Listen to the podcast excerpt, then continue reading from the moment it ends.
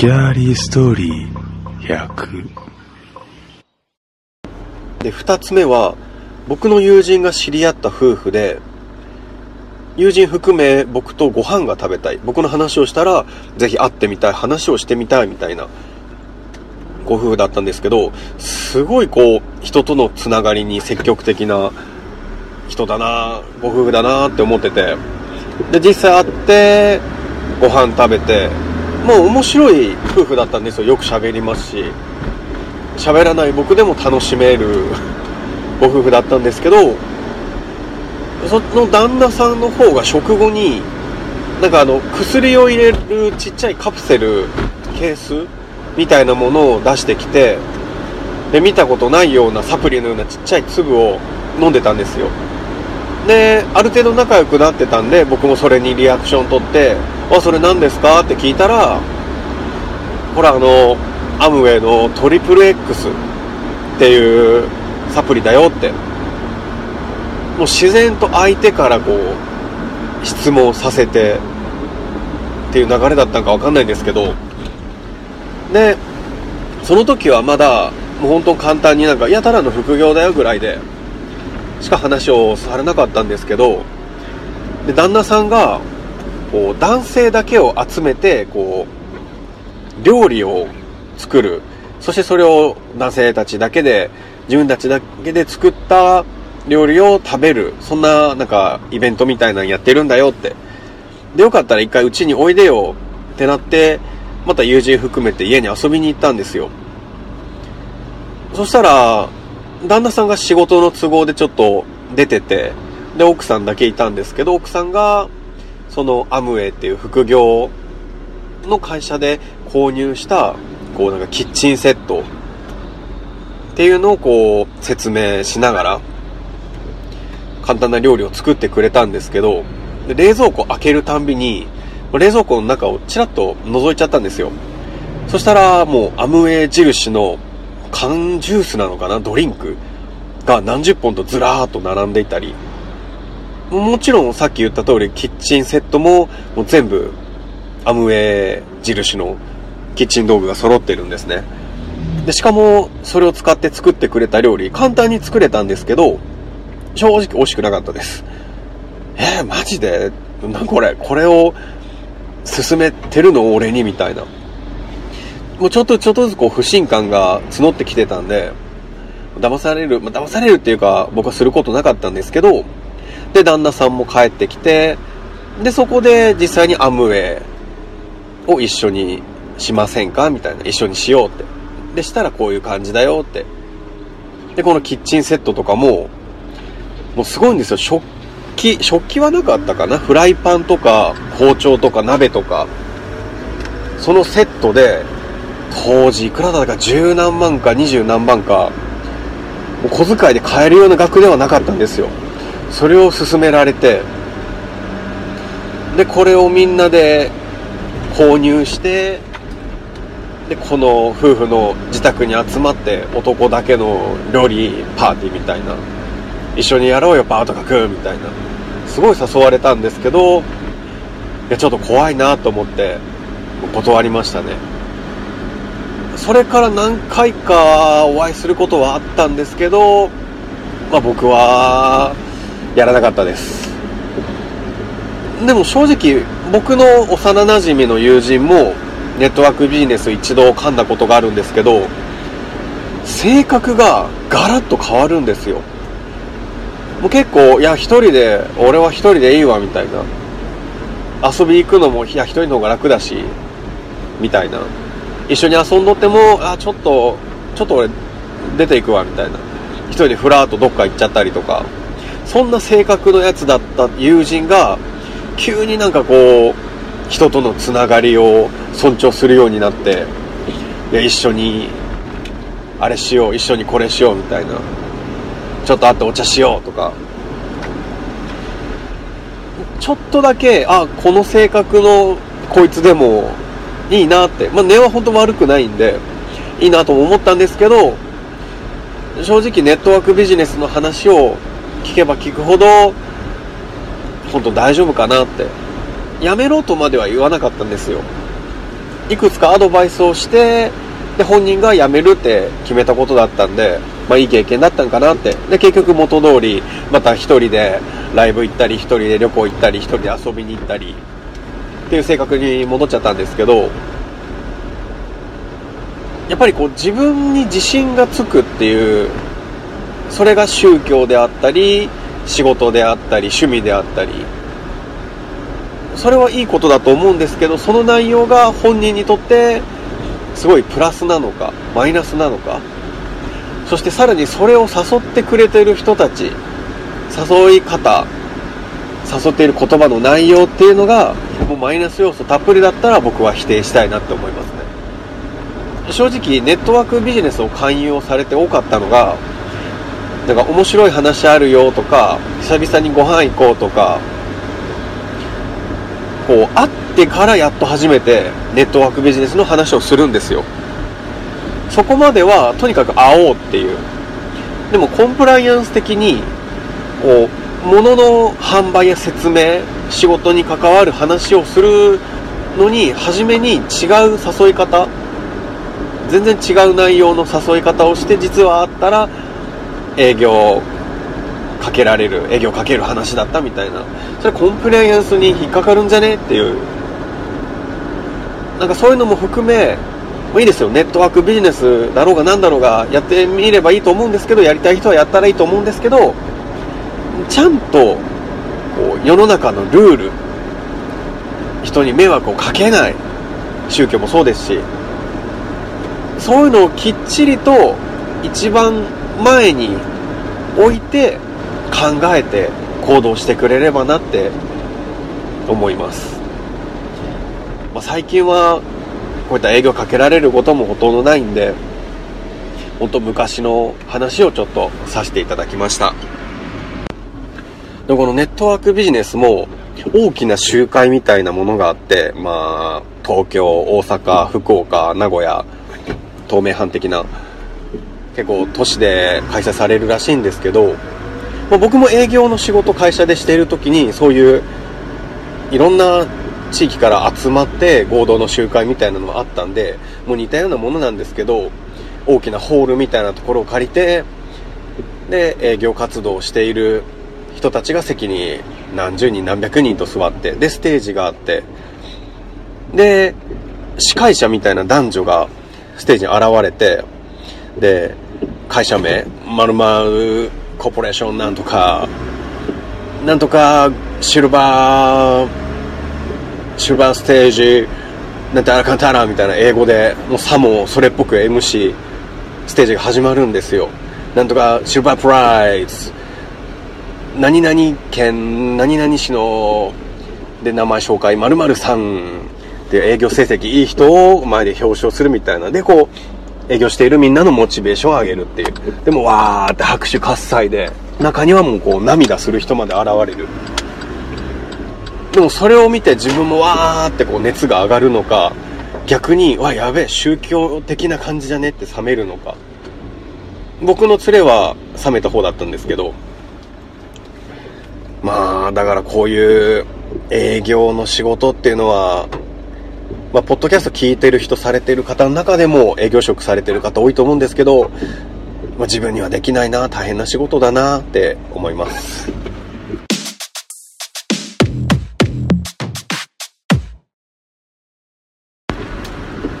ちょっと宗教とはまた違う自分がすごいこう人が大勢いる中でステージに立っている人たちの言葉や行動によってすごいこう熱が上がってモチベーションがぐわーうわーすげえ俺も頑張ろうみたいな思ったことがあって僕あのロックバンドになるのかな？ウーバーワールドっていうバンドが好きでで友人は僕以上にウーバーワールドが好きで初めての時はその友人がライブに誘ってくれて見に行ってすごいハマってしまったんですけどま、ウーバーワールドっていうアニメの主題歌に結構曲が使われたりするんでアニメ好きな人は知ってる方も多いのかなとは思うんですけど、ま、ボーカルそしてギターが2人でベースドラムそしてサックスの6人が6人のメンバーになるんですけど初めは5人で活動してたんですね。5人でデビューして5人で活動して。でメジャーデビューしてから10年経った頃だったのかな。6人目のメンバー聖火っていうサックスの人が正式なメンバーとしてウーバーワールドに参加して今まではあのツアーの時とか裏方としてこう参加してたんですけどそれが正式メンバーとしてで僕はその聖火っていうサックスの人を知らなくてああメンバー増えたんだとは思ってたんですけどウーバーワールドの過去の曲を聴いていると結構サックスが使われてる曲ってあったんですね。つまり聖火は今までこう曲のレコーディングとかにも参加していた。っていうのがあってその復帰した時の発売されたアルバムだったかな？CD にドキュメンタリー DVD が入っていてでその DVD にメンバーのインタビューが入っていて実は6人で結成されたウーバーワールドだったんだけど当時のレコード会社、まあ、上の人にメンバーを1人減らしてデビューさせろっていう形があったみたいな話をしてて真実を知ったんですけど、まあ、人気も出て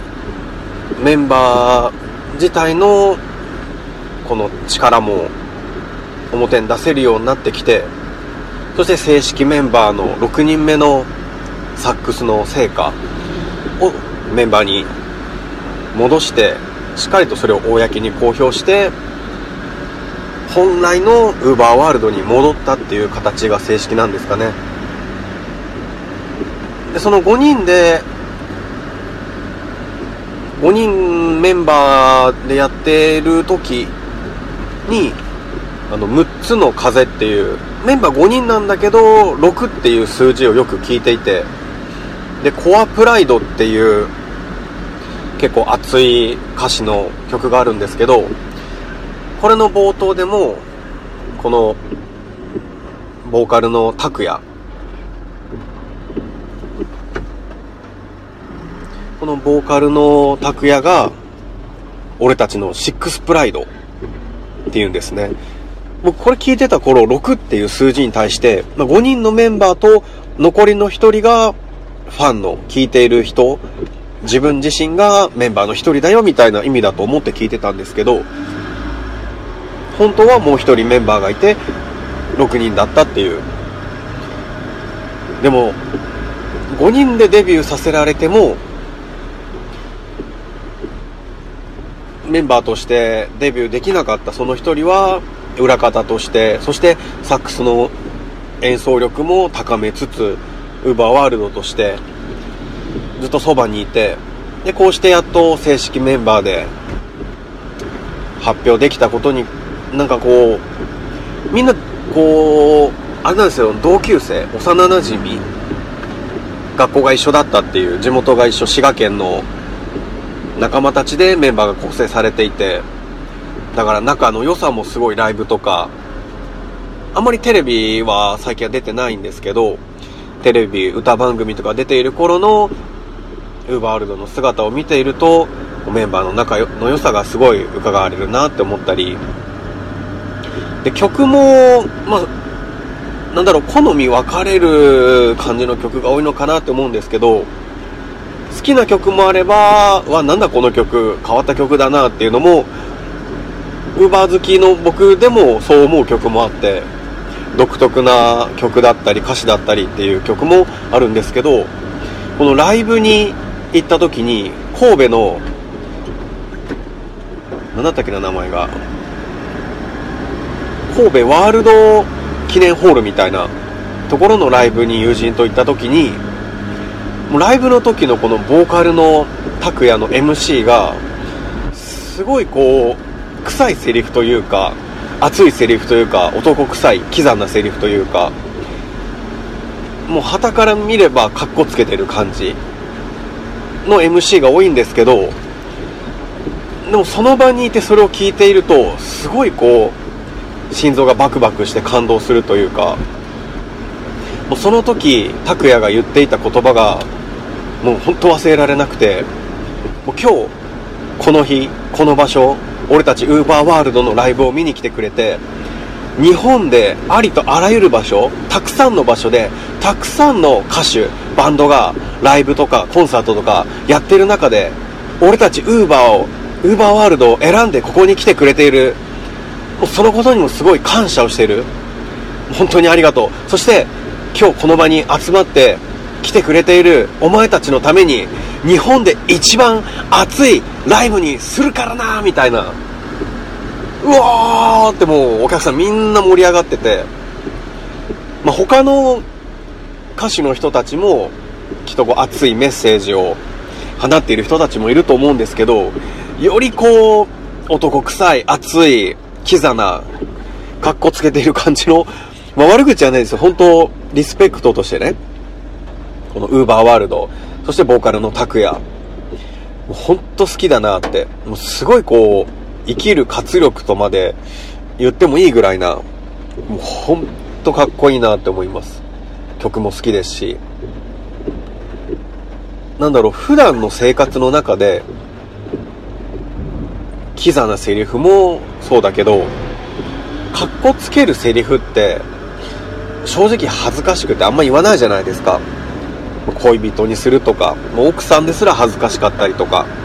ましてや同性同士でそんななんかかっこいいセリフなんて言い合ったりしないじゃないですか。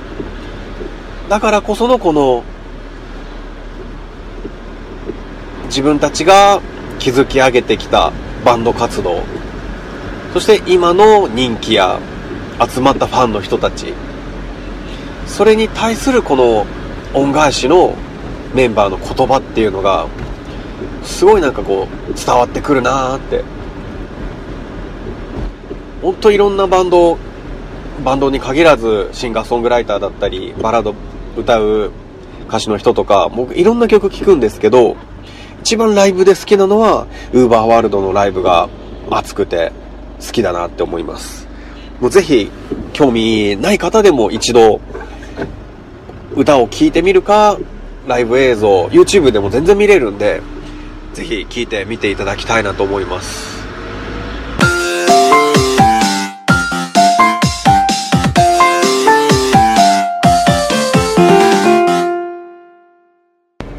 少し前にツイッターでもつぶやいたんですけど、音楽系のポッドキャストっていうのもやってみたいなってずっと思ってて、実際にジャスラックっていう、音楽の著作権を管理している会社なのかな会社があって。で、 JASRAC に登録されている CD 音源、歌詞というものは JASRAC と提携しているアプリだったり SNS そういった動画を投稿するサイト、まあ、YouTube とかツイキャスとか Twitter とか Instagram とかいろいろあると思うんですけどじゃあスラックに会社自体がお金を払っても提携を結んでいるところだと音楽を流したりとか、まあ、細かい規定はあるんですけど歌詞を文章を載せたりとか大丈夫なところもあるんですけど実際にじゃあ、ポッドキャストで、そういった市販で売られている CD 音源を流すとすると、結構金額がかかっちゃうんですよ。毎月毎月、毎年毎年。これは本当素人がもう自分の小遣いだけでやろうと思ったら、できなくもないんですけど、そこまでしてる人がまあ、僕、ポッドキャストいろいろ聞いてるんですけど、本当こう音楽チャートみたいな感じで新曲とか流してたりとか、そういうポッドキャストって全然まだ出会ったことがなくて、もしかしたらあるのかもしれないですけど、金額面を考えるとなかなか難しい、手を出しづらいのかなっていう。でももし、こう、どこかのチャート調べで今週の J-POP もしくはなんだろう。LINE ミュージックとかそういったところのこのデジタル化された音源のダウンロード数のチャートとかを発表できればこれは調べてないんでやっていいのか分かんないんですけど、まあ、多分ダメなのかなって思うんですけどこれを発表したり、まあ、自分の最近聴いてるおすすめの曲とか気になる曲とかそのグループ歌っている人とかを音楽は流さず説明して興味が出たら自身で調べていただいて聞いていただく。そういったポッドキャストもちょっと新しくもないとは思うんですけどやってる方も面白いな聞いてる方も面白いんじゃないかなって思ってて。でその中で自分の演奏の練習の話だったり楽器の練習の話だったり作詞作曲の話だったりとか。作曲とか作詞をされている。そのことに対して話をしているポッドキャストっていうのはあるんですけどそういうのもやってみたいなっていう。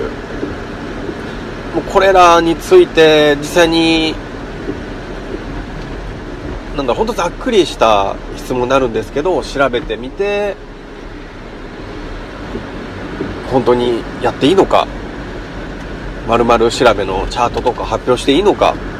そういうの知っている方がいたらいや僕も個人で調べます。でももう調べて知っている方ぜひ教えていただきたいなと思います。それに最近こうやっぱ一人収録をしていると、まあ、誰かと喋ってもみたいなっていうのがあるんですけど、まあ、人見知りな僕なので自分からなかなかこう行くこともできないですし収録しているのが日中の仕事中だったり休憩時間だったり夕方の空いている時間だったりするので、まあ、なかなか誰かとするっていうのも難しいかなっていう、まあ、いつかできればなとは思ってるんですけど、まあ、ちょっと自分の中でのなんだろう願望ですかね。ちょっとつぶやきだと思って喋らさせていただきました、まあ、今回はこういうところで終了させていただきたいと思うんですけどまた次回は久々にあのデリヘルの話。もう常連の中ですごい変わったお客さんっていうのをリストアップしてみたんでその話をできればなするかなどうかななんて思っているので次回もぜひ楽しんでいただければなと思います。それではここまでご聴取ありがとうございました。失礼します。